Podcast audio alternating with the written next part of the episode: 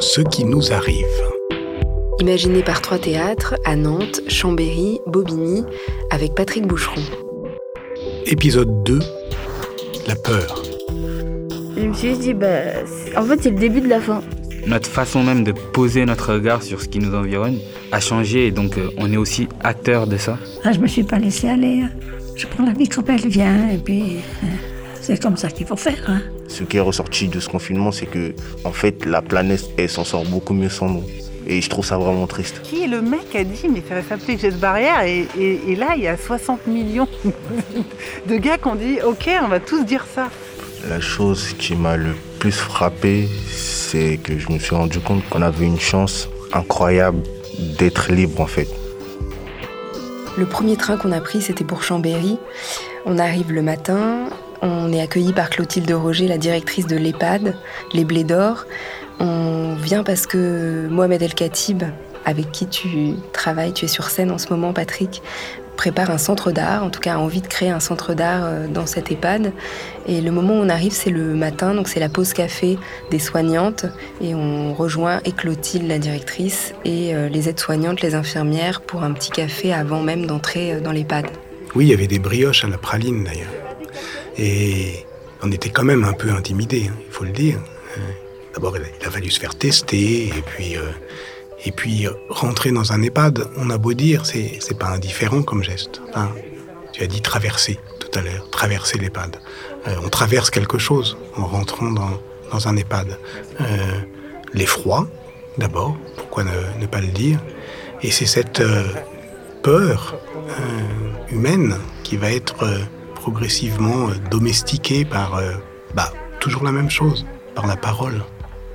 Puis on se disait aussi, on est là dans un EHPAD qui est un EHPAD comme les autres, qui n'a pas de qualité particulière, sauf qu'il est à Chambéry et qu'une histoire euh, d'amitié entre la directrice de l'EHPAD, euh, Clotilde, et la directrice du théâtre, euh, Marie Pia, a fait de ce lieu, de manière tout à fait improbable, euh, bah, un lieu culturel pendant le premier confinement qui a amené euh, Mohamed El Khatib euh, à vouloir poursuivre ce travail.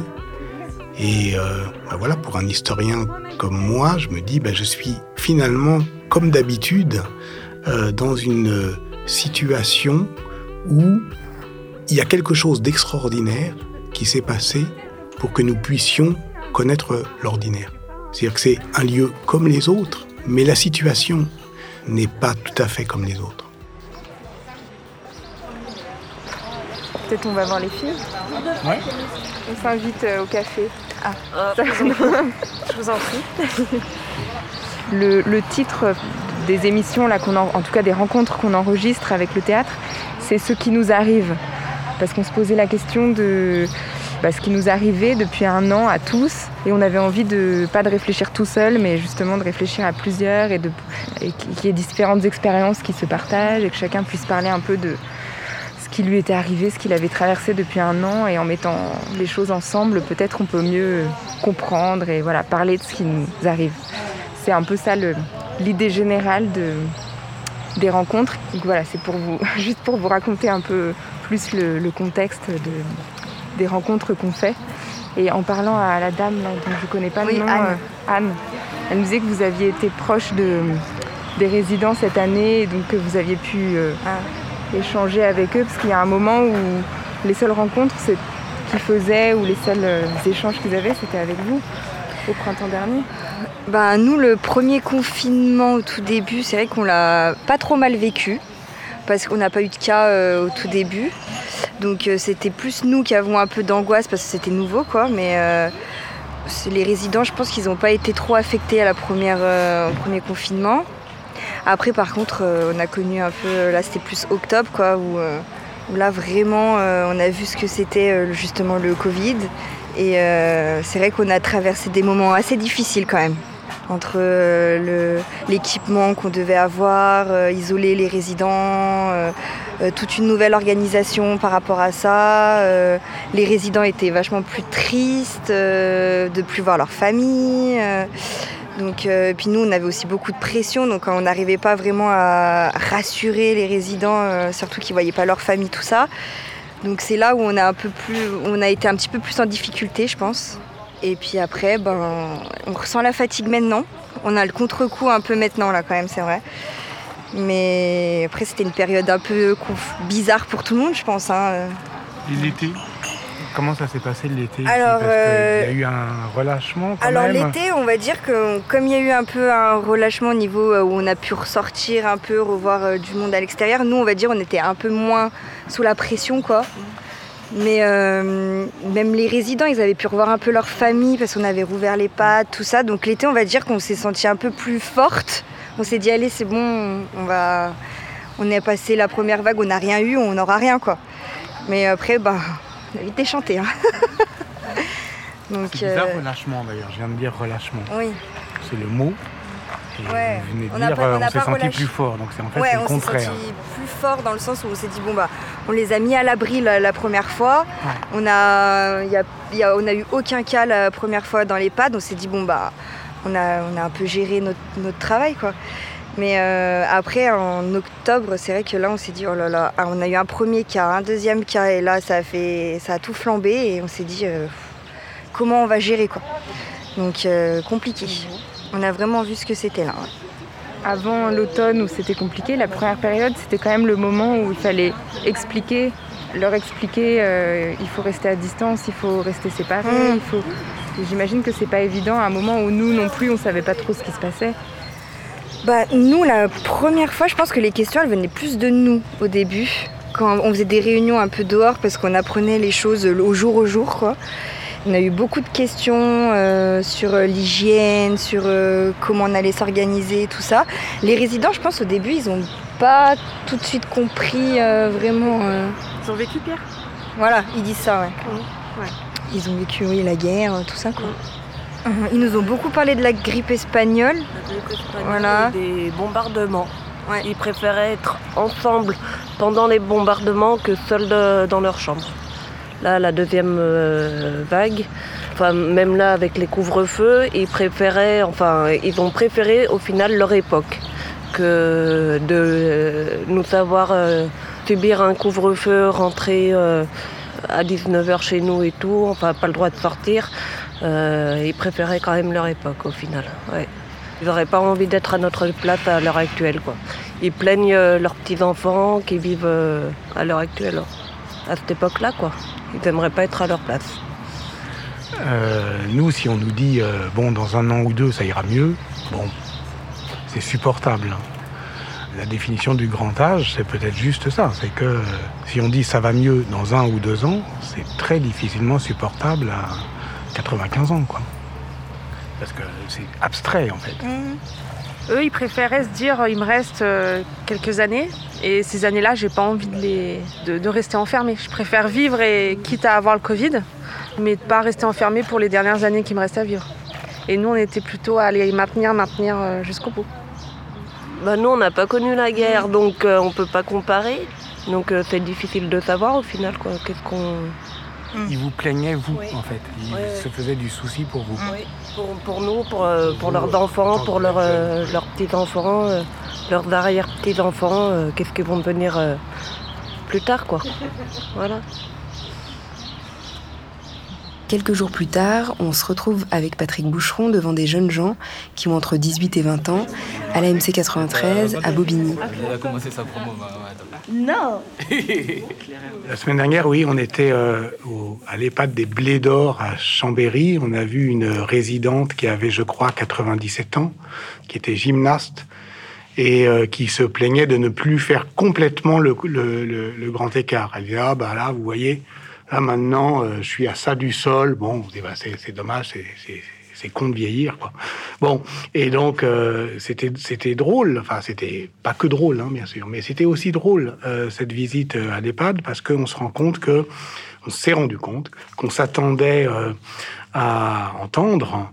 euh, c'est-à-dire euh, une grande inquiétude, de la peur. Enfin, ils étaient un peu au-delà de la peur, pour tout dire.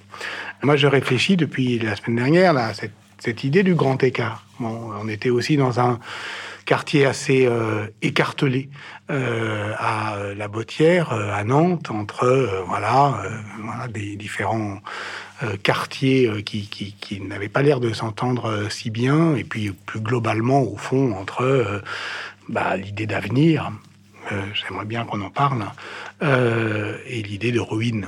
Voilà. Est-ce qu'on peut avoir encore de l'avenir dans les ruines ils ont accepté de nous retrouver et de passer 2-3 euh, heures avec nous. Ils étaient une quinzaine. Il y avait des jeunes gens de la prépa euh, intégrée euh, égalité des chances à Bobigny, donc qui préparent les écoles de, théâtre, les écoles supérieures. Il y avait des jeunes gens du Conseil des jeunes qui, qui, font plus de la médiation, qui sont vraiment, qui font partie du théâtre depuis quelques années déjà. Et puis l'atelier des anciens, là c'est des jeunes gens qui ont fait des, des ateliers théâtre au lycée, au collège, et puis qui n'ont pas eu envie d'arrêter, donc qui ont continué à, Bobigny. Moi, c'est Atis Utkun. Omar Saïdi. Moi, c'est Laura Siskar. Claire Herbert. Baptiste Codizer. Moi, c'est Marema Saïdi. Ramon Jalil. Sheikh Ahmed Tani. Fanny Bruet. Moi, c'est Gonro Robespierre comme le révolutionnaire. Lui, euh, Robespierre, il a quand même très vite euh, pris le dessus, hein, évidemment, inévitablement. Son, son nom le, promet et l'engage. Euh, il y avait quand même deux groupes. Hein. Te souviens, quand on est rentré dans cette salle, il y avait d'un côté les comédiens, de l'autre le conseil des jeunes, et ils ont commencé à parler. Mais pour les faire parler, euh, justement, euh, on leur a fait voir euh, bah, des photos qu'ils connaissaient très bien, puisque au fond c'était eux qui étaient figurés. C'était des photos qu'avait prises Denis Darzac, précisément dans un lieu qui était en train de disparaître, qui était en train de tomber en ruine, enfin en tout cas d'être détruit. C'est le centre commercial qui euh, tenait lieu de centre-ville à Bobigny. Personne ne le regrette vraiment, sauf que c'est leur vie, c'est une partie de leur vie et que euh, après la destruction euh, vient le, la question du lien, de la reconstruction. Et c'est ça qu'on voulait aussi qu'il donne à entendre, c'est comment cet équilibre instable au moment où on était nous-mêmes dans cet entretemps entre la chute et, le soutien. Euh, ma photo à moi, on a en, fond le bâtiment euh, du centre commercial Boubni en pleine destruction.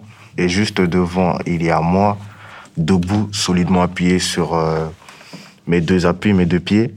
Et il y a mon camarade qui est sur le dos et qui est, comme qui dirait, en pleine chute.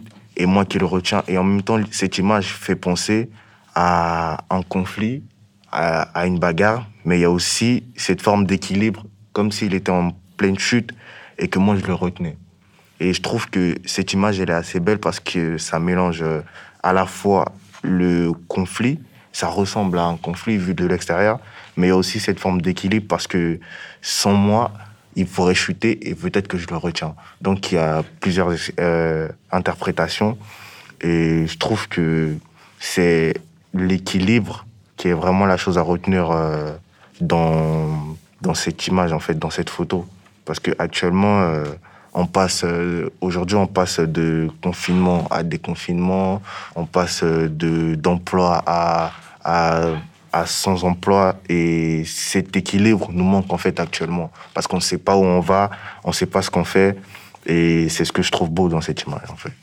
Et comment l'équilibre, cette année, justement, toi, tu as essayé de, le maintenir Ou est-ce que tu as réussi, tu as l'impression d'être en déséquilibre en ce moment? Franchement, en équilibre, je pense que cette année, c'était pas du tout ça. Parce qu'en début d'année, j'étais euh, à l'université et avec les cours euh, à distance, je me suis rendu compte très très rapidement que je pouvais pas supporter euh, d'avoir les cours en, distanciel, de ne pas être avec mes camarades, de ne pas être présent en cours pour pouvoir prendre les cours moi-même. Et j'ai très vite décroché. Et après, j'ai enchaîné quelques petits boulots. Après, j'ai rien fait. En fait, j'ai l'impression que cette année, j'ai un petit peu perdu goût à la vie à cause du confinement, déconfinement. J'avais l'impression de, de. En plus, le confinement était très dur. Je me suis retrouvé très longtemps avec moi-même dans ma chambre. Et je me suis rendu compte qu'il y avait beaucoup de choses sur moi que je savais pas.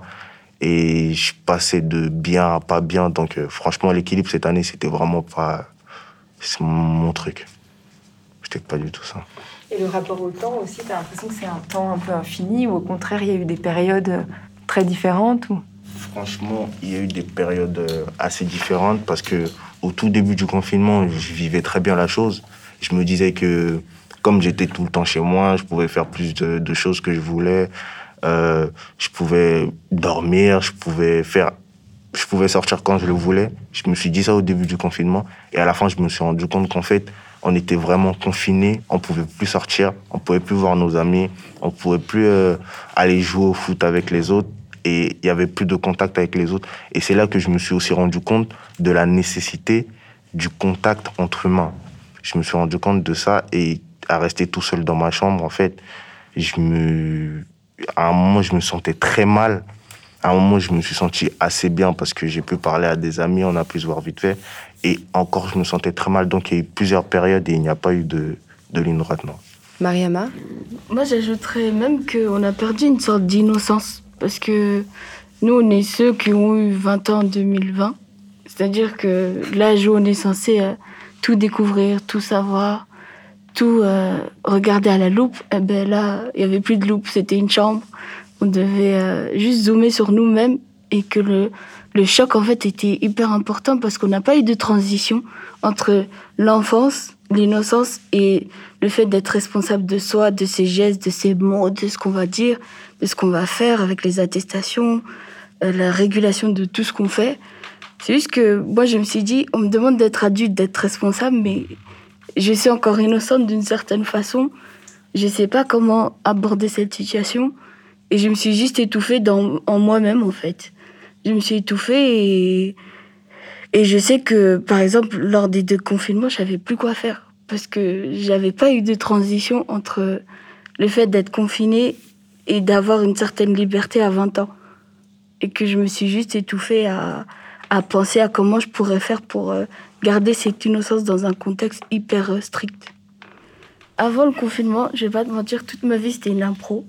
C'est-à-dire le matin je sortais, le soir je sais pas ce que j'allais faire, mais j'aimais le fait de pas savoir et je m'en foutais de sa- de pas savoir. Ouais. C'est-à-dire que j'aimais prendre le risque de pas de l'inconnu. C'est ça. Mais que maintenant on est une sorte dans, on est dans une sorte d'inconnu où où il n'y a pas de socle. C'est-à-dire la société n'a pas vraiment de socle. Donc on se dit, si je tombe quelque part, je sais que ça va faire mal. Alors qu'avant on se disait, ben, si je tombe, ben, je vais juste me relever et euh, continuer. Mais il faut pas oublier que c'est juste qu'on a perdu une sorte de socle où on avait une certaine garantie que maintenant on n'a plus parce que dans 5 ans, on sait pas trop ce que ça va donner avec euh, cette histoire de Covid. Donc on se dit, bah, cet inconnu, j'en ai peur. Alors qu'avant, on était plus dans, euh, même si je sais pas ce que je vais faire dans un an, je sais que je vais avancer, je vais continuer à faire euh, tous mes projets, même si ça sort pas comme je veux. Juste cette notion, elle a, elle a changé. Cette impro, elle a changé. Maintenant, on est dans une impro un peu euh, calculée. C'est-à-dire, on se dit, je vais faire une impro, mais j'ai peur de l'impact que ça va avoir.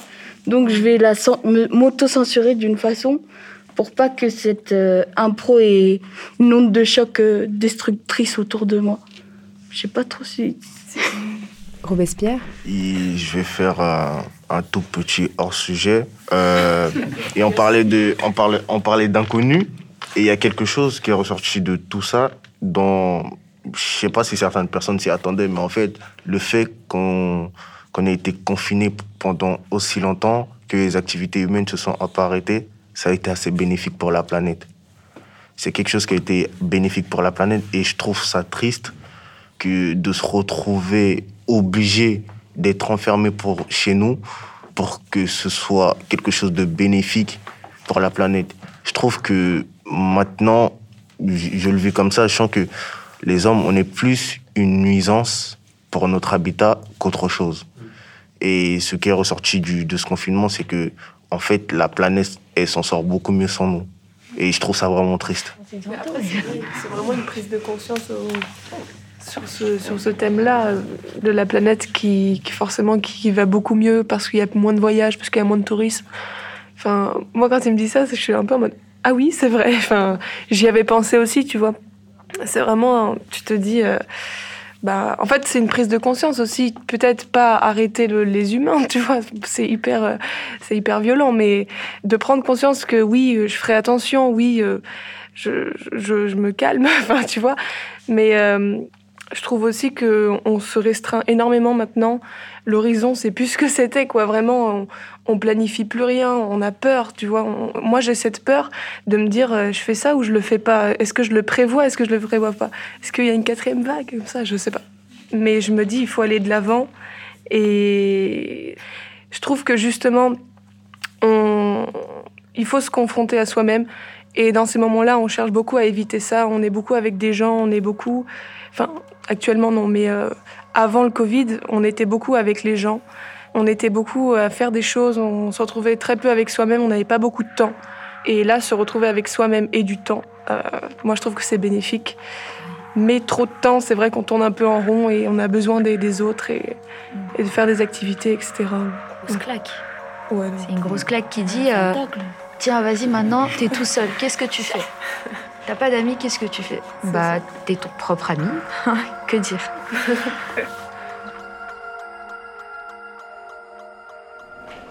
Donc là, on va en premier étage, c'est l'unité pistache. On vit donc 14 euh, habitants. Et là, on va aller voir l'infirmière pour faire votre test, euh, votre test de dans les narines. On va retrouver Mohamed El Khatib à l'EHPAD à Chambéry. On se promène avec lui dans les couloirs, on voit qu'il en connaît euh, certains, qui se rappellent pas tout de suite forcément de lui, mais au bout d'un petit moment, il, il voit que c'est cet artiste qui, qui rôde dans les couloirs depuis quelques mois déjà. Et, euh, et, Mohamed El Khatib euh, a voulu euh, sauver, maintenir un peu les liens avec, euh, à l'intérieur de cette EHPAD et puis avec eux. Euh, cette année, il parlait beaucoup de, du manque de rituels pour, pour se retrouver, pour, pour se rencontrer et aussi de cette mémoire qui partait avec ces personnes qui, qui parfois mouraient dans ces endroits cette année qui vient de se passer. Et, euh, et, le centre d'art qu'il a envie au Blé d'Or de, de, faire exister, entre autres, travaille autour des objets, de leurs objets, autour de cette mémoire-là, et que tout ne disparaisse pas quand, quand ils partent. Oui, en fait, c'est, c'est pas tant qu'il ait envie de, de faire exister euh, un centre d'art à l'EHPAD, mais c'est qu'il souhaite peut-être euh, constater qu'il existe déjà. Parce que, effectivement, comme tu le dis, ben voilà, ces gens, ils, ils sont là pour euh, leur dernier voyage. Leur projet, c'est pas de mourir. Leur projet, c'est de, de, vivre euh, quelques mois, quelques années, entourés des derniers objets qu'ils ont choisis et qui, euh, considérés ainsi, euh, forment quelque chose comme une installation. Pourquoi ne pas l'appeler comme ça? Et alors, euh, l'art est déjà là. Et, et c'est ça, c'est faire reconnaître que c'est déjà là, que c'est encore là. Et alors bon, eux-mêmes, les résidentes et les, et les résidents, bah, ils sont plus ou moins de bonne volonté parce qu'ils sont très occupés. Hein. Voilà, c'est ça qu'on a compris aussi, c'est que c'est une activité en plus dans un emploi du temps qui est déjà chargé. Bon, alors de temps en temps, ils détestent pas euh, qu'on leur foute un peu la paix. Madame Stéclair Oui. Bonjour, vous allez bien Oui. C'est Mohamed, euh, vous vous souvenez? Et, et, vous avez un petit moment pour qu'on vous pose quelques questions Ah non, je vais descendre manger maintenant. Ah ben c'est à midi Oui. Il reste 10 minutes, ça, ça ah irait bah, S'il y a 10 minutes. Vous pouvez nous accueillir Ah bah bien sûr. Merci. On est beaucoup. J'attends qu'on vienne faire ma chambre, vous voyez, c'est tout en maison. On peut vous enregistrer Ouais, pourquoi pas. Enregistrer quoi Votre voix. Ma voix, oui, ma voix de, de crécelle maintenant. Là, on va juste enregistrer quelques questions qu'on vous pose. Parce que Alexandre et Aurélie travaillent à la radio. Oui. Euh, Patrick est professeur d'histoire. Ouais, Enchanté. Et Marie-Pierre travaille au théâtre. Bonjour. Et on veut savoir comment ça va. Ça va Comment on peut aller à 97 ans hein, alors 97 Ouais, vous savez. euh, Il paraît que vous faites le grand écart. Non, c'est pas vrai. Ah je, bon? je le fais plus. Maintenant, il me faut ça encore. Ça baisse pas jusqu'au bout. Non, faut pas rêver. Hein. Il reste 15 cm à peu près. Oui, oui, au moins. Au moins. Puis en bas, de plus en plus. Il n'y a pas très longtemps, je le faisais encore. Hein. Quand je suis venu là, je le faisais encore, mais fini. Vous faites de la gym tous les jours? Oui. Tous les jours, une heure de gym. Une heure? Oui. C'est beaucoup. Sauf le mercredi, puisqu'on en fait en bas. Alors là, j'en peux pas quand même une deux, deux fois. Oui. Vous avez eu peur pendant le Covid? Pas du tout. Je l'ai eu. sans m'en rendre compte. Puis j'ai été vaccinée, et je suis revaccinée demain matin, alors. Non, j'ai pas eu peur. Je suis là, bon, là, moi, si je m'en vais, je m'en vais. hein. Si j'avais eu 20 ans, j'aurais peut-être eu peur, mais maintenant. Vous avez sûrement eu peur, vous Ben oui. Mais vous allez vous faire vacciner Ouais. Oui, mais je vous ai assez parlé. hein. vous êtes bien gentil. Maintenant, je vais descendre.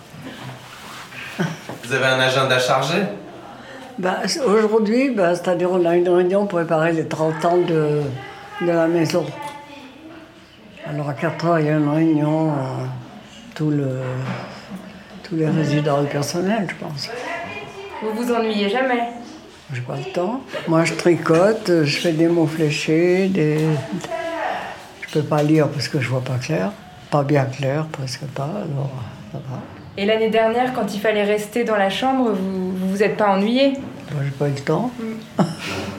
je trouve pas le temps de m'ennuyer, moi. Puis je vais à toutes les activités, pas toutes, toutes, hein, mais presque. Je vais pas à la chorale puisque je peux plus chanter. J'y allais au début, mais plus maintenant. Ça Moi, fait je- combien de temps que vous êtes ici, au Blé d'Or? Ça fait sept ans. Ah oui. Vos enfants viennent vous voir? Mon fils, oui, ma fille, elle est trop loin pour le moment.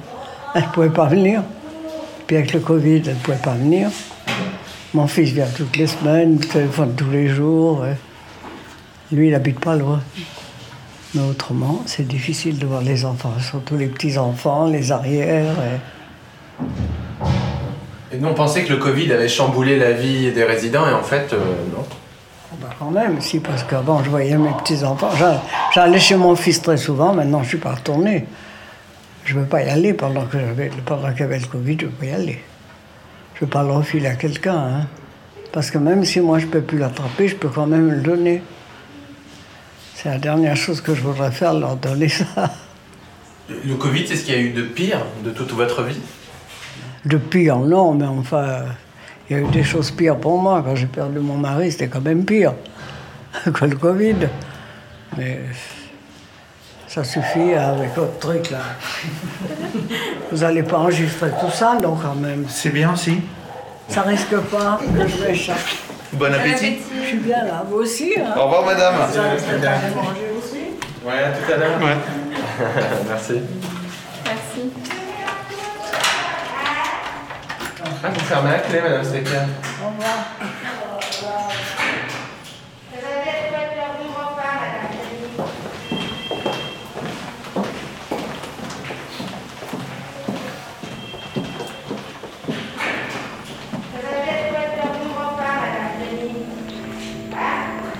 centre d'art, il va être où euh, Dans l'EHPAD, un peu partout? Partout.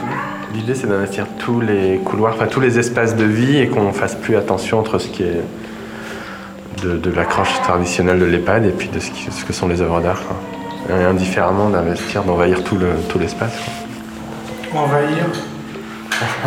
Est-ce bien le mot, El Khatib Mais un peu comme les plantes vivantes, quoi, qui, qui poussent partout, quoi, dans, ce- Vous allez vous faire taguer, en fait. Mais ça serait bien qu'on provoque des mariages heureux entre des, des choses un peu prosaïques comme ça. C'est quand même une leçon de modestie. Tu as vu que on t'aime bien ici, mais à l'heure de la graille, il n'y a plus personne. C'est terminé. C'est chacun pour soi. Même c'est très bien, ça remet l'art à sa place aussi, parce que des fois ils disent centre d'art, ça m'intéresse pas.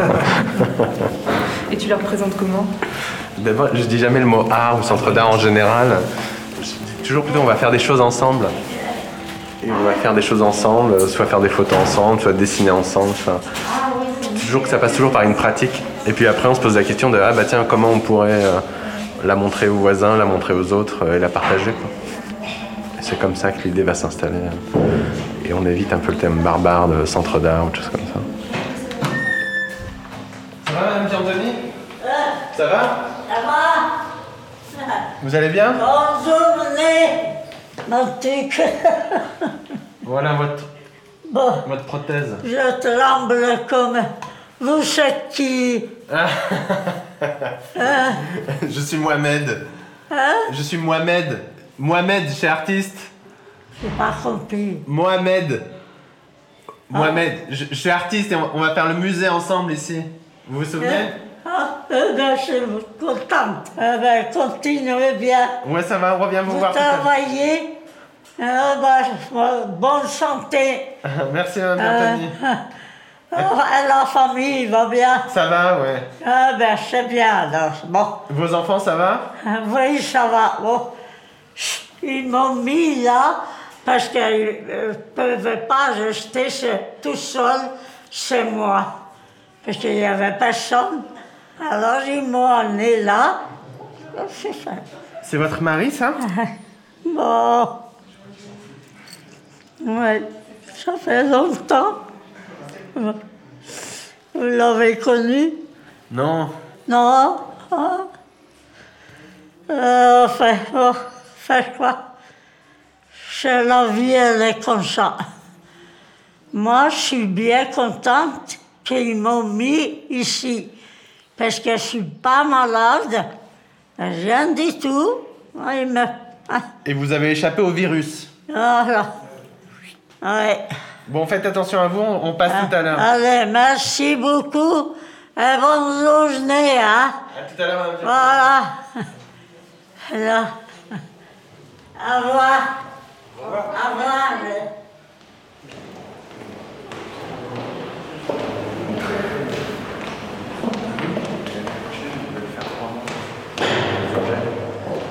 des objets.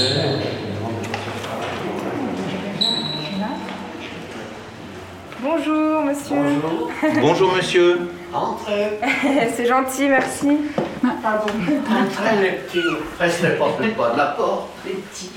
Je vous offre pas une chaise. On n'est pas suffisamment. Essayez, tirez le drap et puis vous. Et, et puis vous me mettez sur le lit. Voilà. Alors qu'est-ce qui vous amène? J'ai j'ai jamais tant rencontré de monde que depuis que je suis ici. Alors, qu'est-ce que vous voulez savoir? Parce que depuis que je suis ici, j'ai jamais tant rencontré d'histoire depuis qu'on m'en demande ici. hein. Est-ce que vous êtes arrivé quand? Vous êtes nouveau ici? Oh, moi, ça me fait. Ça va faire une dizaine de jours. Oh, je suis tout jeune. hein. Oui, c'est ça. Je suis tout jeune. J'ai que 95 ans. Nous, on vient, on, on- on voulait discuter tous ensemble de ce qui nous arrive depuis un an, de tout ce qu'on vit depuis un an tous ensemble avec euh, le virus qui est arrivé, tout ce que ça a changé dans nos vies. Euh, Oh, pour, pour moi, rien n'a changé. hein. Il y a que j'arrive à un certain âge et que je ne peux plus rester à la maison tout seul. Surtout que mes enfants sont pas à côté. hein. Il y en a un qui est à Chalon, et puis j'ai mon petit-fils qui, lui, est à Quel. C'est la frontière. hein.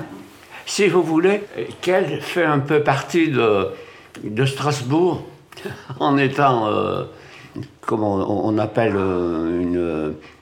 Quand, quand on a une.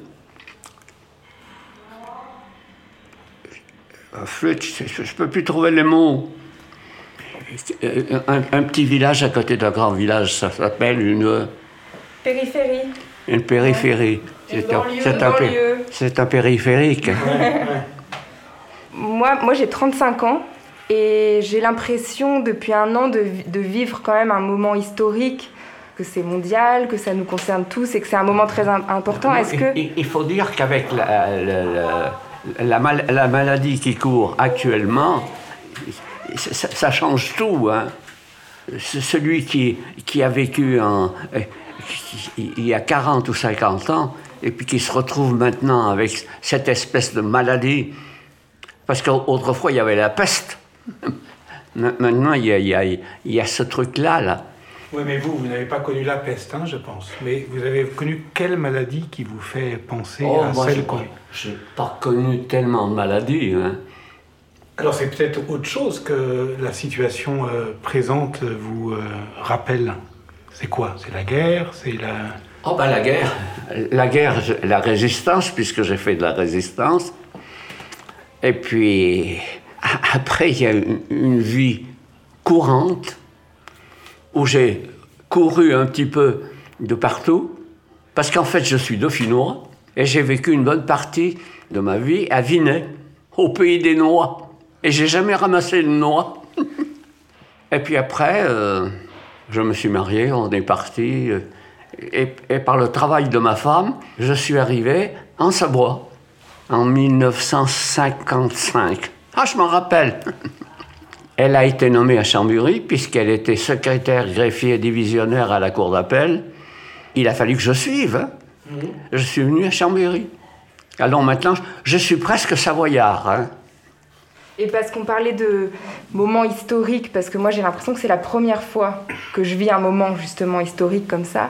Et là, vous, vous parlez de, de cette époque de, de la guerre. Vous avez l'impression que, que vous avez vécu des moments comme ça, euh, historiques déjà dans votre vie Assez forts comme ça, qui changent la vie Ah, euh, la guerre, si vous voulez, on, on- on a une bonne partie jusqu'en 1943. Je- J'en ai pas trop souffert. Euh, Mais c'est après, en en 1944, quand je suis monté au Vercors, euh, que ça a changé. C'est là où, où- où on a commencé à trouver des, des choses plus, plus, plus difficiles. Parce que les Allemands nous ont attaqués à Valchevrière. Euh, on, on- on- n'a pas, on a eu 16 morts. Le premier qui a été tué, il avait 17 ans et fils unique. Et j'avais un bon copain avec son frère qui était avec moi. Ils ont été attrapés à Lens en Vercors. Il y en a un qui était marié qui avait un gosse et l'autre devait se marier quand il, il- il avait fait le retour. Et ils ont été fusillés à Lens. Vous, vous aviez 25 ans, c'est ça? Oh, moi, euh, non, j'avais 18 ans, mon petit.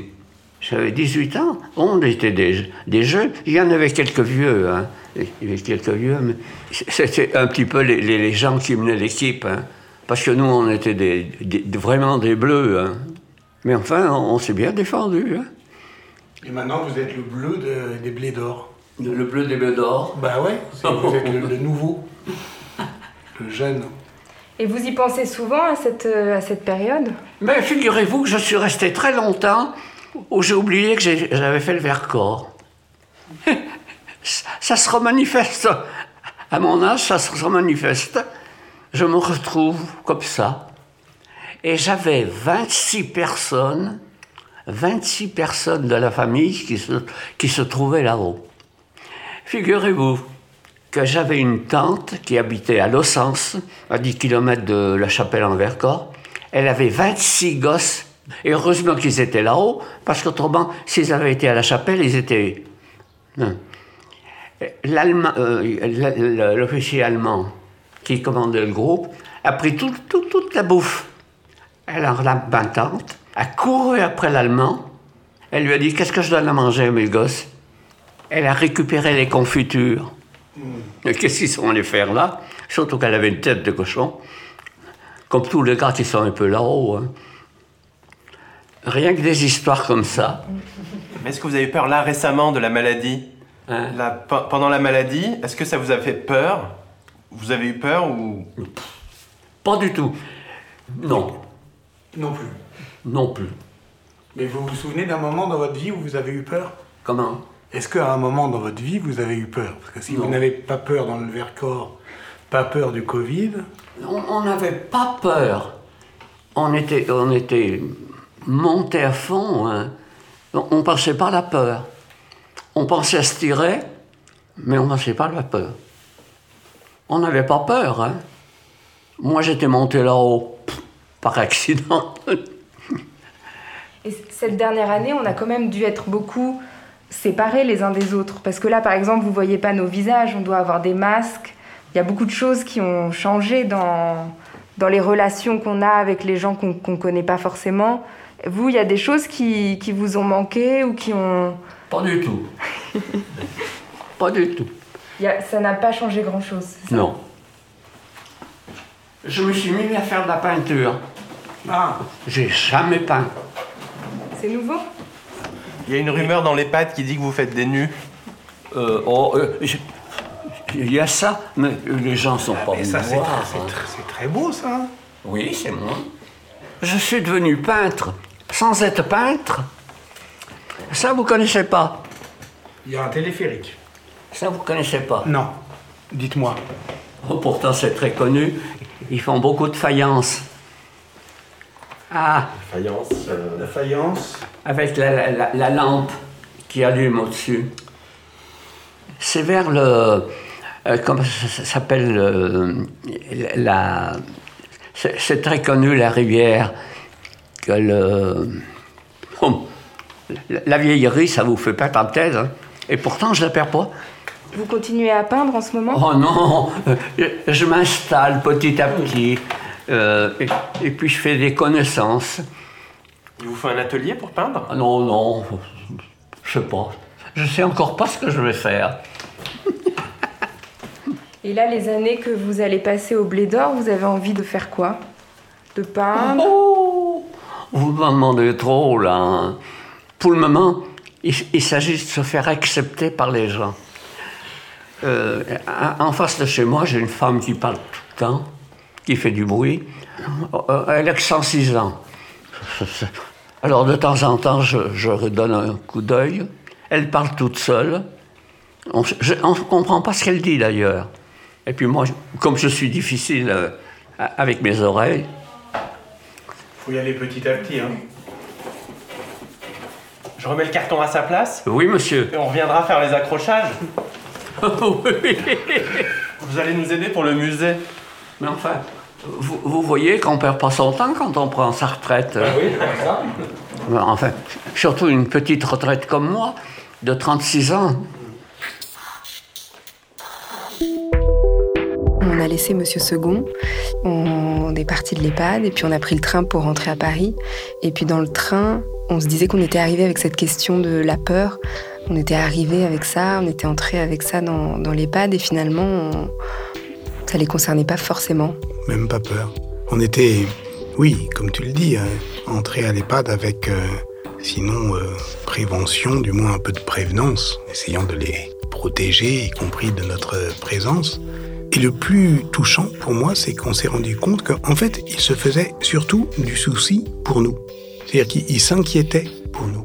Et si on leur demandait de quoi ils avaient eu peur, bah, ils avaient eu peur euh, que leurs euh, enfants, leurs petits-enfants, parfois leurs arrière-petits-enfants se trouvent euh, empêchés de vivre euh, la vie qu'ils méritaient de vivre. Et oui, c'est de ça dont on a parlé dans le train du retour. C'est de ce que, au fond, cette... alors on peut quand même l'appeler ce courage, cette ténacité, cette leçon d'une souveraine liberté, ce à quoi elle nous, elle nous engageait finalement.